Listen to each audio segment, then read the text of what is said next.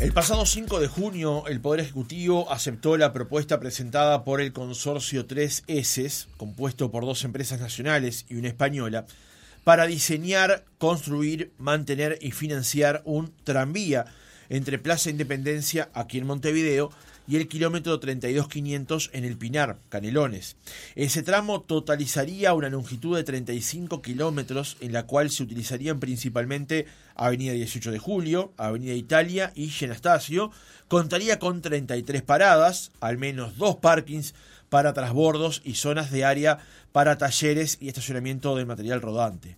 La inversión rondaría los 500 millones de dólares.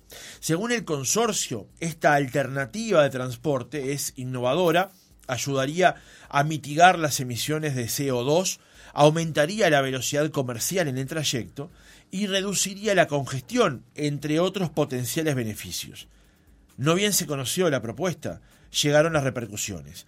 Algunas de ellas estuvieron aquí en otra mañana. Por ejemplo, el presidente de CUTSA y de la Cámara de Transporte del Uruguay, quien dijo que no concebía que la operación del eventual tranvía no fuera hecha por los actuales transportistas. Una de las cosas que coincidimos con el secretario de la presidencia es que eh, creemos que no hay otra forma de que la parte operativa de esto, la parte de operadores del sistema de transporte, del traslado de los pasajeros, tiene que ser este, hecha por las empresas, las empresas que están brindando servicio en la zona. Y en los pocos días, los trabajadores de AFE, nucleados en Unión Ferroviaria, pusieron sobre la mesa otra propuesta. La misma consiste en varias etapas, y la primera sería la reactivación de un tramo de la línea Rocha, desde Estación Parque del Plata hasta Empalme Olmos, que serían unos 20 kilómetros de vía férrea, sin necesidad de expropiar terrenos, que conecte con la línea Minas, dejando directamente a los pasajeros en el centro de Montevideo. Así lo explicaron en otra mañana. Lo primero que nos llevó a nosotros a, a construir esta propuesta es que nos llamó poderosamente la atención el monto que se manejaba de la obra que está muy por encima del costo kilómetro de lo que salió el ferrocarril central, que nosotros entendemos que es muy caro, ya de por sí, y, esta, esta obra está muy por encima en, los costos. Entonces nos llevó a pensar en... Son unos 500 millones de dólares, sí, nos llevó a pensar en redactar una, una propuesta de cuánto se podría hacer con 500 millones de dólares a tomando en cuenta el costo kilómetro de lo que salió el ferrocarril central con las opiniones sobre la mesa, cuán necesario es incluir en el sistema metropolitano un medio como el planteado, qué vínculo debería tener con lo ya existente. Lo conversamos en nuestra entrevista central con Gonzalo Márquez, economista, consultor en movilidad, transporte y energía, exdirector de la División Tránsito y Transporte, perdón, de la Intendencia de Montevideo. Márquez, ¿cómo le va? Buenos días, gracias por venir. Buenos días, un gusto estar acá para comenzar, tal vez es buena esta pregunta inicial para dar arranque a la charla, es ¿cómo califica usted hoy el sistema de transporte y en particular el vínculo entre Montevideo y la ciudad de la costa y Costa de Oro?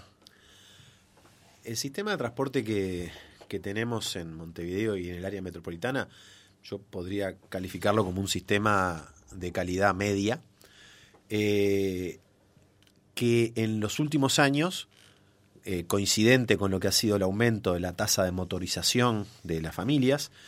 En los últimos 15 años, la cantidad de vehículos circulando en, Montevideo se ha multiplicado por dos de autos, pero la cantidad de motos por ocho. Y eso eh, es un fenómeno que está directamente asociado a lo que ha sido la pérdida de pasajeros del, del sistema de transporte, en el caso de Montevideo, que ha pasado de transportar en el entorno de los 380, 400 millones de pasajeros por año en la década del 90 eh, a los 250 millones de pasajeros que transportó en el año 2019, antes de, la, pandemia. Antes de la pandemia.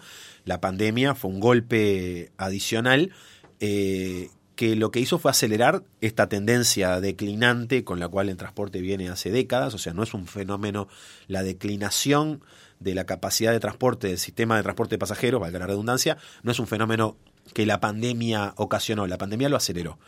Y así es que de esos 250 millones de pasajeros del año 2019, el año pasado cerró en 200 y pocos millones de pasajeros, con una reducción de un casi un 20% adicional de lo que era la situación prepandemia. Entonces, lo que es claro es que el sistema de transporte tal cual está concebido no ha sido capaz de retener los pasajeros, ya no hablemos de incrementar, pero ni siquiera de retenerlos, y lo que asistimos es a un fenómeno en el cual, eh, asociado al aumento de los ingresos de las personas y la capacidad de poder eh, tener vehículos, las personas van optando por salir del sistema de transporte colectivo ir hacia los vehículos. Y eso tiene una cantidad de consecuencias que las hablaremos también, pero que tienen que ver con, con el fenómeno de la congestión, que es un fenómeno relativamente nuevo en, en Montevideo.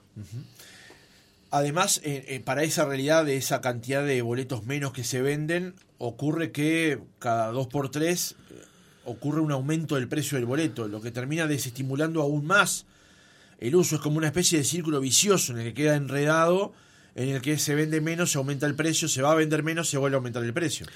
a ver, me parece un buen punto el que estás tomando. Varias reflexiones al respecto.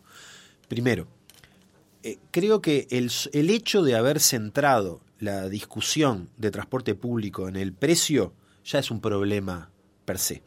No porque el precio no sea un factor relevante para una cantidad de personas, pero no, no eh, estaríamos haciendo un diagnóstico errado si pensáramos que es el precio lo que ha hecho que las personas se bajen del sistema de transporte.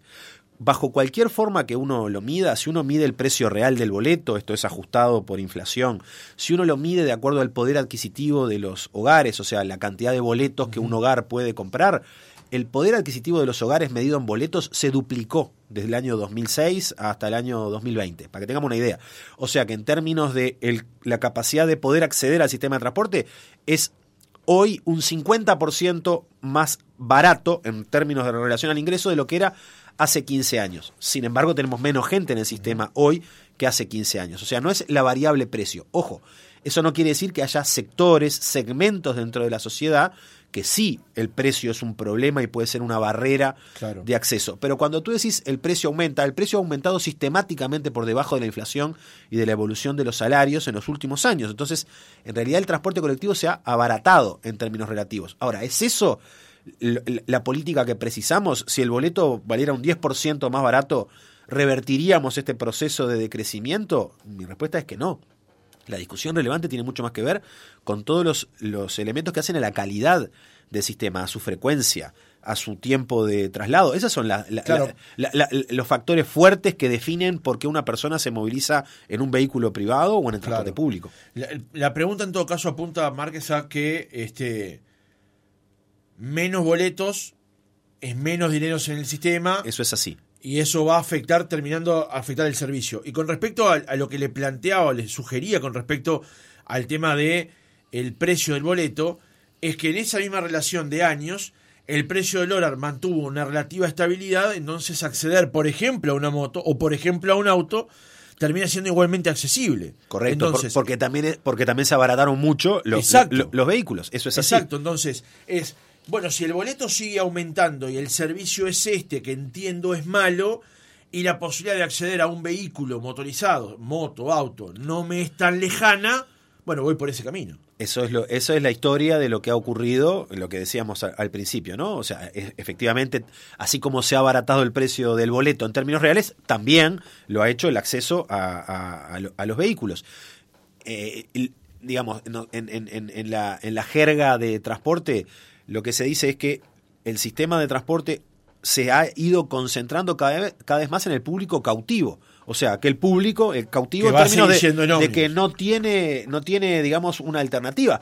Pero por suerte, ese público cautivo es cada vez menos, porque justamente de la mano del aumento de los ingresos, las personas pueden acceder y ya no son cautivos. Eso implica una cantidad de desafíos para un sistema de transporte que durante décadas funcionó para un público que era cautivo, que no tenía otras alternativas y que en los últimos 15 o 20 años ha visto cómo las personas están pudiendo acceder a vehículos y terminan saliendo del sistema de transporte. Ahora, cuál es la política que debería seguirse para revertir, y creo que ese era el punto, yo entiendo que el precio es solo uno de esos ingredientes, y es más, y te diría, no es el más relevante. ¿Cuál sería el más relevante? Claramente la calidad, los atributos que hacen a la calidad del sistema. Esto es, los tiempos de, los tiempos de viaje, la frecuencia para, para que tiene que ver con la espera, la, mm, eh, la seguridad, o sea, eh, eh, esto es, si yo estoy esperando un ómnibus, si yo quiero salir a, tomar transporte colectivo, que el transporte colectivo siempre esté. Lo que ocurre con el sistema de transporte es que hay veces, a todos nos ha ocurrido, es que hay veces que la fiabilidad del sistema tampoco nos da total seguridad de que si queremos salir a una hora y llegar a otra hora, no estamos completamente seguros de que eso vaya a ocurrir. Bueno, cuando yo digo los atributos, el tiempo, la frecuencia, la seguridad, la comodidad, esos son los atributos que son mucho más relevantes que el precio. Vuelvo a decir, podemos reducir el precio un 10% el día de mañana y no por eso vamos a revertir lo que ha ido, lo que ha ocurrido con, con el declive del sistema de transporte en su capacidad para transportar pasajeros. Hoy funciona el sistema de transporte metropolitano. Se autodenomina de esa manera. ¿Hay una visión metropolitana del sistema de transporte entre Montevideo, Canelones, Montevideo, San José o Montevideo, Florida, digamos? ¿Hay una visión metropolitana hoy del transporte de pasajeros? No. La respuesta resumida es. Bien cortita, bien eh, Es no. Eso es la, esa es la respuesta resumida. Eh, eh, digamos, se han hecho esfuerzos para generar esa visión, pero son claramente esfuerzos que son insuficientes. Se generó, por ejemplo, y no es poca cosa, que hoy exista un único medio de pago, que es la tarjeta STM. Ahora sí, la M de Metropolitano en ese, en ese caso tiene sentido, pero, digamos, eso es apenas un primer paso, es tener un único medio de pago que nos sirva en todas las líneas. Ahora, cuando vos decís una visión común, esto es, cuando se diseña el sistema, ¿hay alguien que está mirando la totalidad del servicio? La realidad es que no, la realidad es que la Intendencia de Montevideo mira el sistema de transporte montevideano, el Ministerio de Transporte mira las líneas suburbanas que, que conectan eh, el área metropolitana con Montevideo, la Intendencia de Canelones mira las propias líneas eh, que, que conectan localidades dentro de Canelones, y más allá de que existen instancias de coordinación, pero no son instancias que realmente eh, generen una visión compartida y única sobre la movilidad en el área metropolitana. Eso es una asignatura aún pendiente. Entonces, cuando surgen debates como lo del planteo este del tranvía, aunque eventualmente no se concretara, y después vamos a, profundizar sobre si el tranvía es bueno, útil o no, por lo menos el hecho de que esto esté sobre la mesa ayuda a que debatamos, eh, por lo menos desde los medios y también eventualmente desde los funcionarios, el tema del transporte metropolitano. Yo, yo creo que sí, que es una gran oportunidad justamente para poner estos temas arriba de la mesa. Muchas, a ver, lo que ocurre acá no es distinto de lo que ocurre en otros lugares. Muchas veces estas discusiones son complejas, vamos a, no trivializar, porque hay competencias que son de cada uno y eh, cederlas, porque en definitiva tener una visión metropolitana única quiere decir que cada uno de los que hoy tienen una partecita de la torta cedan competencias para que aflore una visión común. Digo, porque una visión común no es sentarse en una mesa este, y nos ponemos de acuerdo. Una visión común es que tengas una única institucionalidad que esté mirando como que fuera una unidad el transporte en el territorio metropolitano. Eso no existe porque hoy está fraccionado.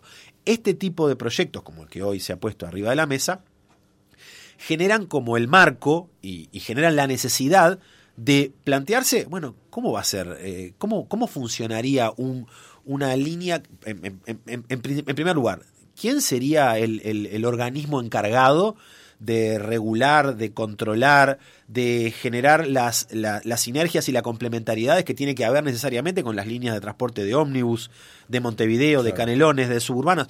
Es imposible que eso se haga de a pedazos. Eso tiene que hacerse en el marco de una, de una visión única.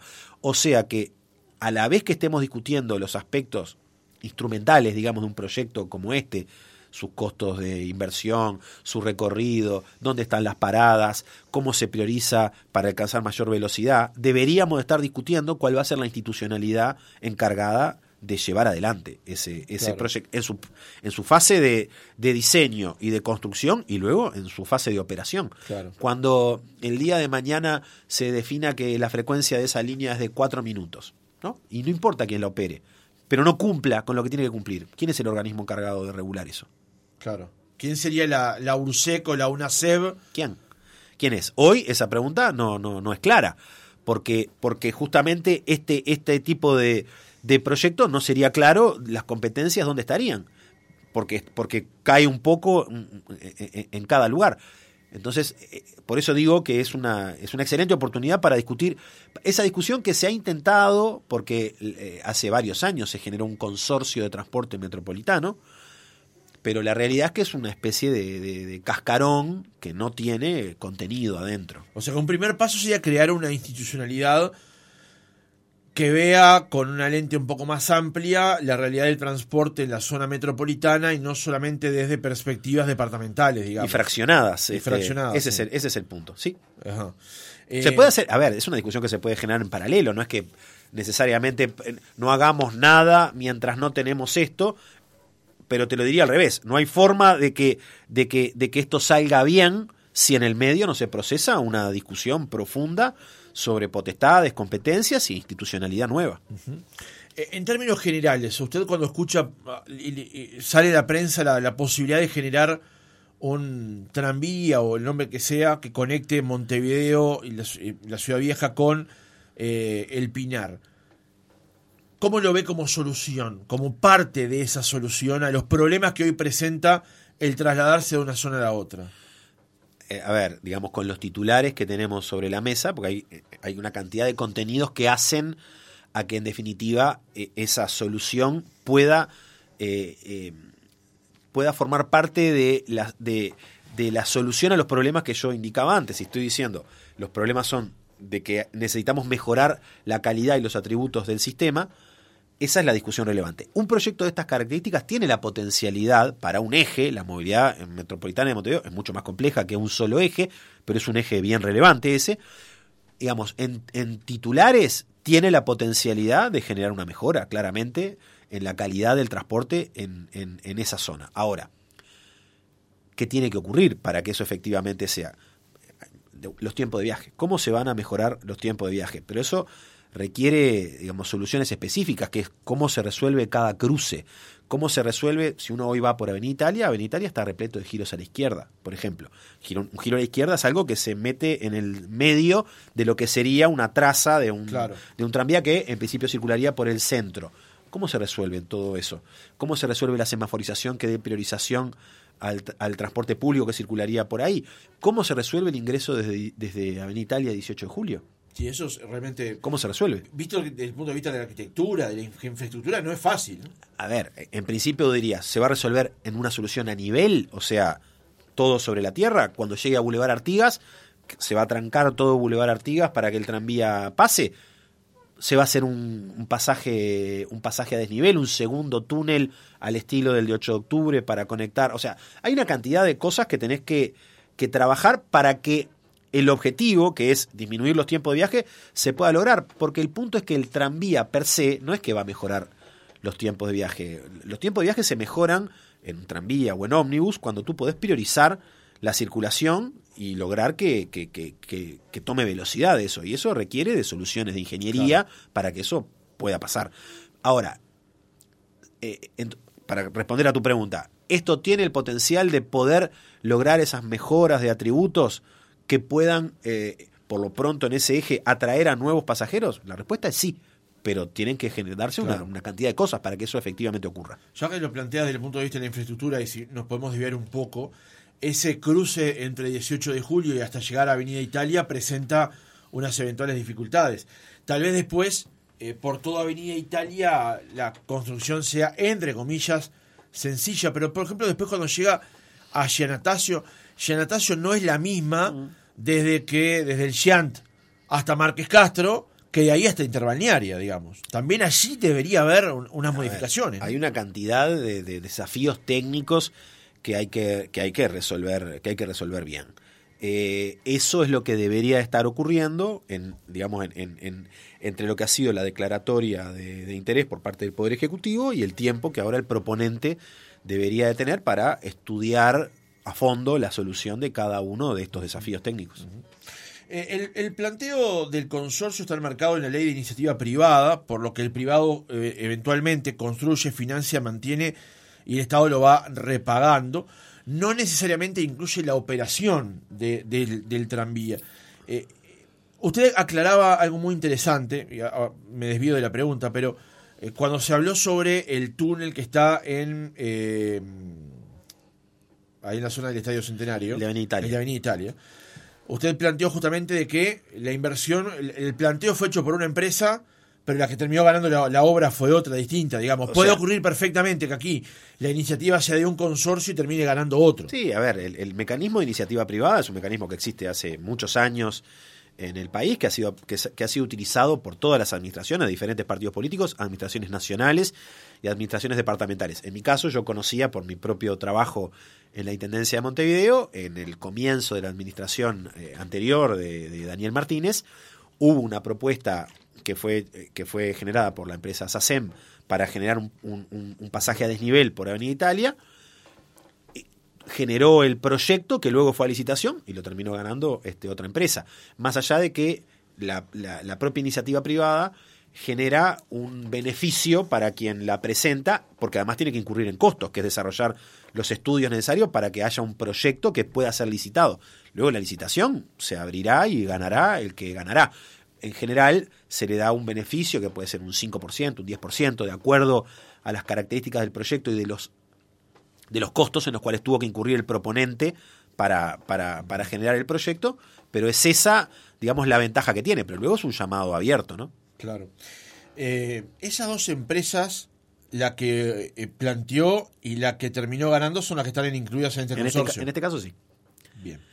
Eh, pero, uno, pero uno imaginaría que una licitación de ese porte, estamos hablando de una eventual licitación el día de mañana, si es que esto cristaliza, es una, una, una, licitación de varios cientos de millones de dólares, va a, convocar a una, una multiplicidad de empresas interesadas en, participar de, un proceso enorme como es una inversión de ese calibre, ¿no? Sí, estamos hablando en torno de los 500 millones de dólares.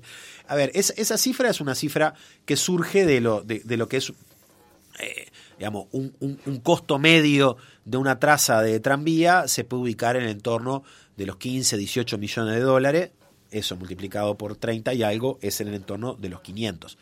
Ahora, eh, eso pasaje subterráneo este de Avenida Italia 18 de julio, eso es otro proyecto en sí mismo, ¿no? Hay, eh, y es otro costo. Seguramente. Em, este mecanismo que se plantea de la inversión privada es el mecanismo ideal eventualmente para hacer una obra de estas características? Porque siempre está el debate de se hace por iniciativa privada y el Estado lo va repagando, o el Estado lo hace, sale a buscar el dinero para financiarlo pero eventualmente lo paga menos, lo paga más barato. Sí, es, una discusión que es bien pertinente, que habría que analizar como caso a caso. Yo creo que en este, en este caso tiene como un sentido, eh, porque el, paquete entero es, saquemos de lado la, o sea, está la iniciativa, ok, pero digamos, el, el planteo es un privado que obtiene el financiamiento, que obtiene el financiamiento en la medida que tiene un contrato con el, con el Estado, porque al final del día el financiamiento, el privado no lo tiene él mismo.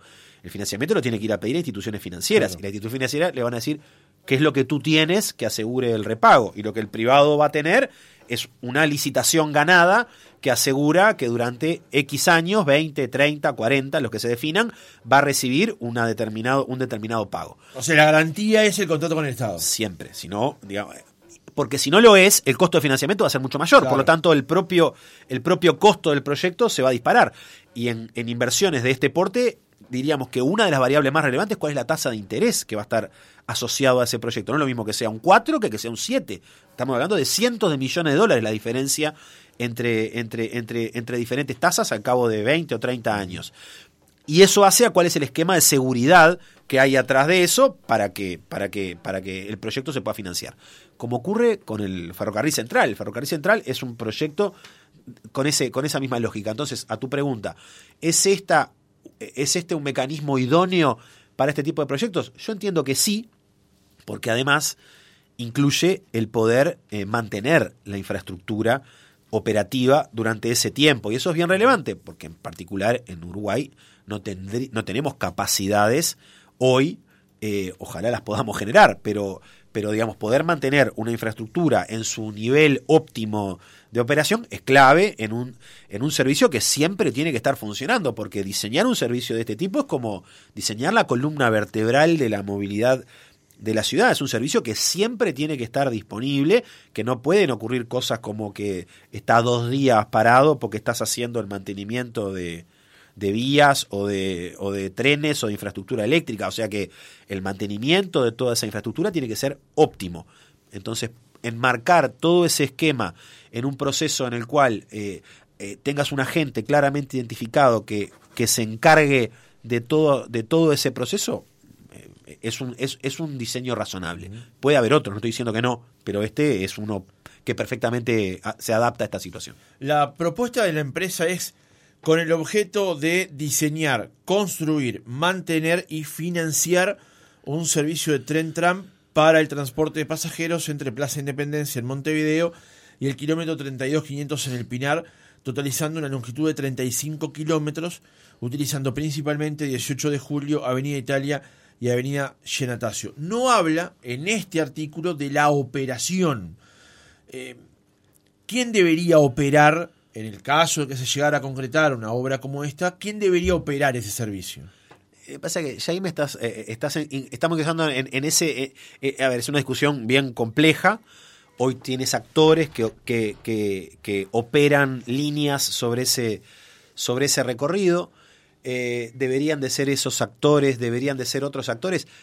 Yo lo plantearía, en, eh, a ver, en términos de la calidad de la solución y del servicio que brinda la ciudadanía, es una discusión que no es central, porque, eh, digamos, en el esquema que está propuesto, el operador se encarga de una parte relativamente pequeña de todo, de todo el esquema. Compararlo con lo que es la situación hoy. Hoy las empresas de transporte tienen que, son dueños de las unidades, consiguen el financiamiento, tienen los talleres, tienen los patios, las terminales y además de eso operan. Acá la operación sería como una operación, eh, eh, eh, o sea, sería, todo esto sería restringido solamente a la operación, porque porque las empresas no van a ser dueñas de los tranvías, ni dueñas de la infraestructura, ni de las terminales, ni de nada de eso. O sea que la, operación eh, sería uno más de esos ingredientes para que la solución funcione. ¿Puede ser hecha por operadores eh, existentes? Seguramente en la medida que se asocian con, con quien brinde expertise adicional, porque la realidad es que hoy no tenemos operadores que tengan expertise para, para, para operar tranvías. ¿Eso quiere decir que no lo puedan adquirir? No, no quiere decir eso. Seguramente pueden adquirirlo asociándose con otros. ¿Eso es una solución viable? Es una solución viable.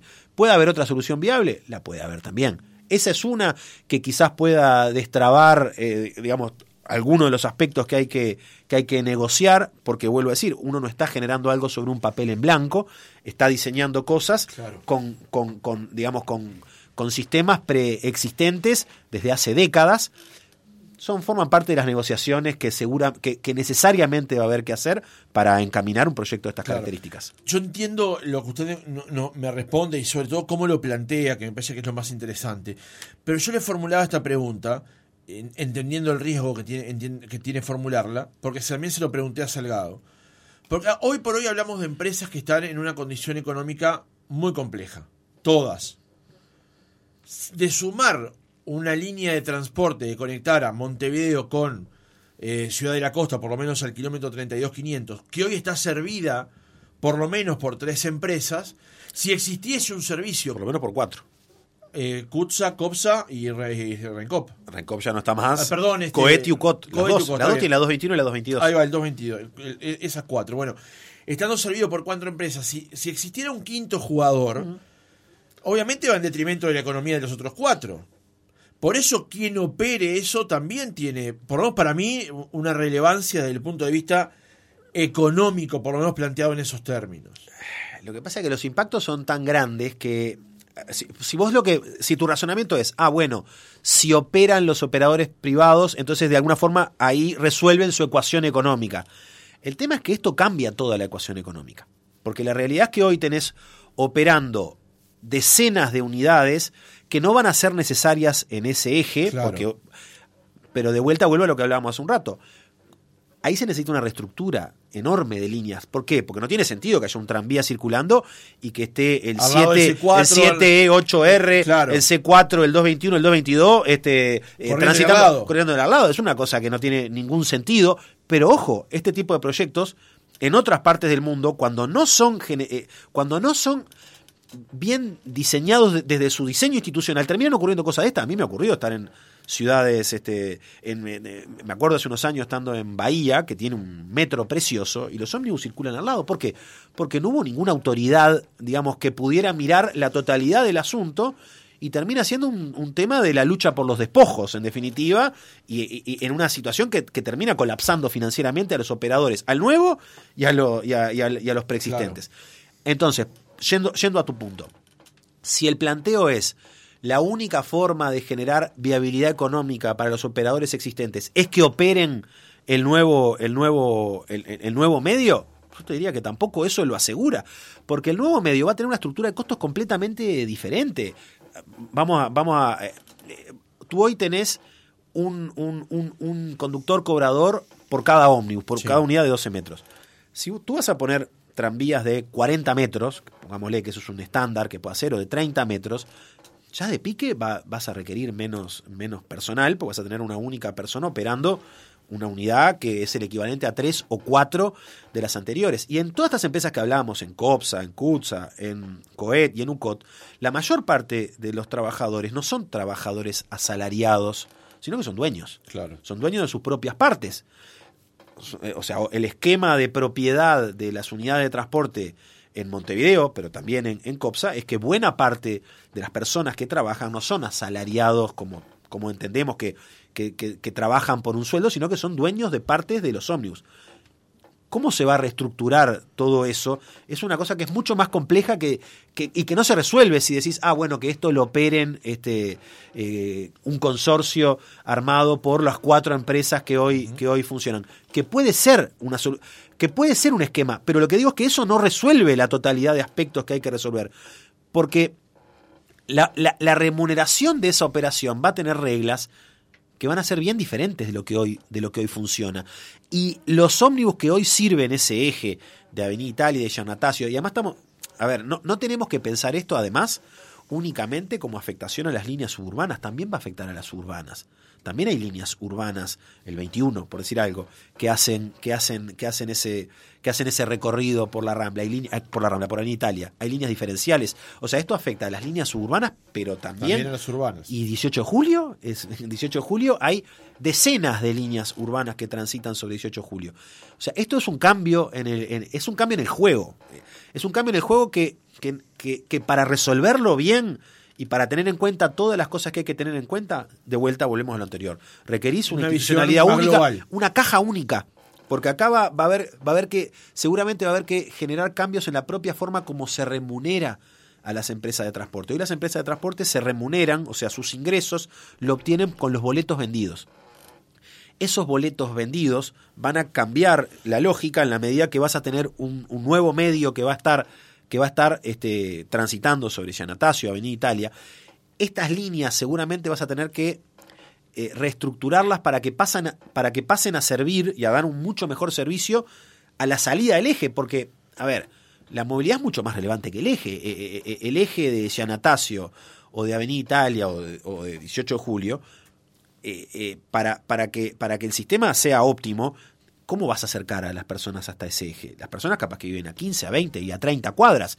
¿Cómo van a llegar hasta ese eje? Requieren que, que se genere un sistema de transporte repensado a esta nueva realidad eso va a hacer que buena parte de esas unidades seguramente vayan a tener que prestar ese tipo de servicios. Ahora, prestando ese tipo de servicios, no van a recaudar la misma cantidad de boletos que sobre Giannatasio. Sin embargo, son tan necesarias como la solución sobre Giannatasio para que la solución sea óptima seguramente vas a tener que pasar a remunerar a esas unidades que van a ir a, digamos, a coser a izquierda y a derecha de, de, de, de, de, por ejemplo, seguramente vas a tener que pasar a remunerarlas no por los pasajeros recogidos, sino por los kilómetros recorridos, que es una forma alternativa de remunerar a los operadores de transporte y que seguramente va a tener que estar sobre la mesa en un rediseño como el que se requiere para un proyecto de estas características. Brevemente, pues nos vamos quedando sin tiempo. Eh, la posibilidad de del BRT, el Bus Rapid Transit, ubicado en una dinámica eh, hacia el este de Montevideo, ¿no sería una solución también? ¿Por qué no se ha aplicado? ¿Por esa misma falta de visión global? A ver. La respuesta concreta a tu pregunta es sí. Es, o sea, eh, eh, el, el, más allá de que hoy tenemos sobre la mesa una, una propuesta en particular de un consorcio, evidentemente debería de estar también desde el punto de vista de, desde el punto de vista del sector público debería estar comparándose esa alternativa con otras no deberíamos de pensar que esa es la única forma de resolver la movilidad del corredor este o de cualquier otro corredor. ¿Es una posible? Sí. ¿Es la única? No. Deberíamos estar comparándola contra otras alternativas que sean viables. La que vos, la que vos decís de, de, generar un esquema sobre Avenida Italia y Yanatacio de Bus Rapid Transit, de vuelta, eso es posible. es Sería como emular el corredor Garzón o el corredor General Flores. no, claramente no. Bueno, justamente, claramente no debería de ser eso. Me refiero a un corredor de que funcione. Este claro, pero, pero ¿cuáles son los ingredientes para que un corredor funcione? Lo que tenemos que hacer es salir de la discusión de etiquetas, justamente porque lo que va a ocurrir el día que alguien diga, ah, qué buena idea que sería hacer un corredor sobre, ah, entonces querés hacer otro corredor Garzón. Eso es una discusión que no lleva a ningún lado, A nada a ver, evidentemente lo que tenemos que hacer es aprender de los problemas que tuvieron eh, eh, Garzón primero, General Flores después, y, repensar cómo podría ser una solución optimizada y en base a los aprendizajes generados en nuestra propia realidad, más otros regionales que los hay de a decenas, y hacer un, un proyecto de calidad superlativa sobre Avenida Italia donde las preguntas de vuelta son las mismas. ¿Cómo vas a hacer para ganar velocidad? ¿Cómo vas a hacer para generar confiabilidad? ¿Cómo vas a hacer para generar frecuencia? No nos quedemos con la imagen de corredor asociada al corredor Garzón, porque podemos encontrar múltiples ejemplos en nuestra región. No hay que, no hay que ir a, a Dubái para, para encontrarlos, de servicios que pueden entregar un buen nivel de calidad eh, generado en ómnibus, que pueden ser ómnibus más grandes, que pueden ser ómnibus eléctricos. O sea, eh, analizar esas alternativas deberíamos estar haciendo ese tipo de cosas, ¿sí? Una última pregunta, y tal vez esta es demasiado específica, pero quiero hacérsela porque usted fue autoridad y conoce del tema, que se refiere a la flexibilidad de las empresas y de las líneas. Eh, por ejemplo, una persona que va a Parque del Plata toma el C4, el 222 o el 710. Pero muchas personas que van a El Pinar también toman el 710, el C4 o el 222. Ocurre que el trayecto del 222 hasta esa parte es mucho más lento porque va dejando gente y después, de, por ejemplo, después del peaje toma velocidad y el viaje es mucho más corto. ¿No puede haber una flexibilidad, por ejemplo, incluir más unidades directos, más unidades que tengan menos paradas, más unidades que vayan directamente a un punto y no vayan parando en cada uno de los balnearios? Porque una persona que va a Atlántida termina demorando, o a Atlántida o Parque del Plata, mucho más porque mucha más gente de ese ómnibus se bajó antes. También, y agrego en esta pregunta demasiado larga, si eso termina afectando o no el tema de los costos.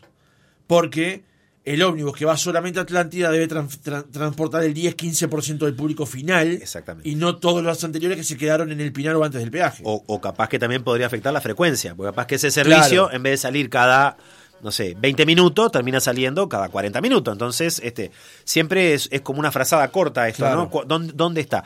Eh, a, ver, te, llevo a otro, a otro eje. Yo durante muchos años de mi vida viví sobre el eje de la Ruta 5, cerca de Progreso. Y ahí tenía lo que vos decís, tenía el, el, servicio, un servicio de, un servicio que iba por, digamos, por adentro de la ruta 5 vieja, por progreso, las piedras, parando cada 300, 400 metros, sino tenía sobre la ruta nueva, doble vía, eh, la doble vía que entraba por los accesos, ¿no?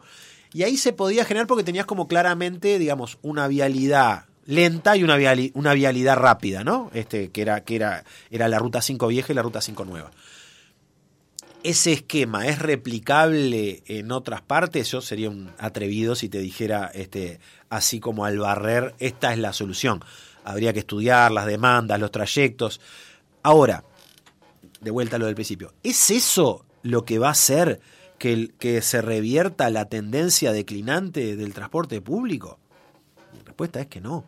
Son cuestiones que son mucho más de fondo las que hay que, las que, hay que tomar si es que nuestro objetivo es revertir el, la, la, tendencia declinante del transporte, del transporte público y lo que es el aumento de la congestión cada vez más presente en muchos lugares y en muchas horas de Montevideo y del área metropolitana. Seguramente nos quedan varios temas en el tintero, pero ya estamos sobre las 11 menos 10. Hay muchas preguntas de los oyentes, las cuales seguramente podamos responder en un próximo reportaje.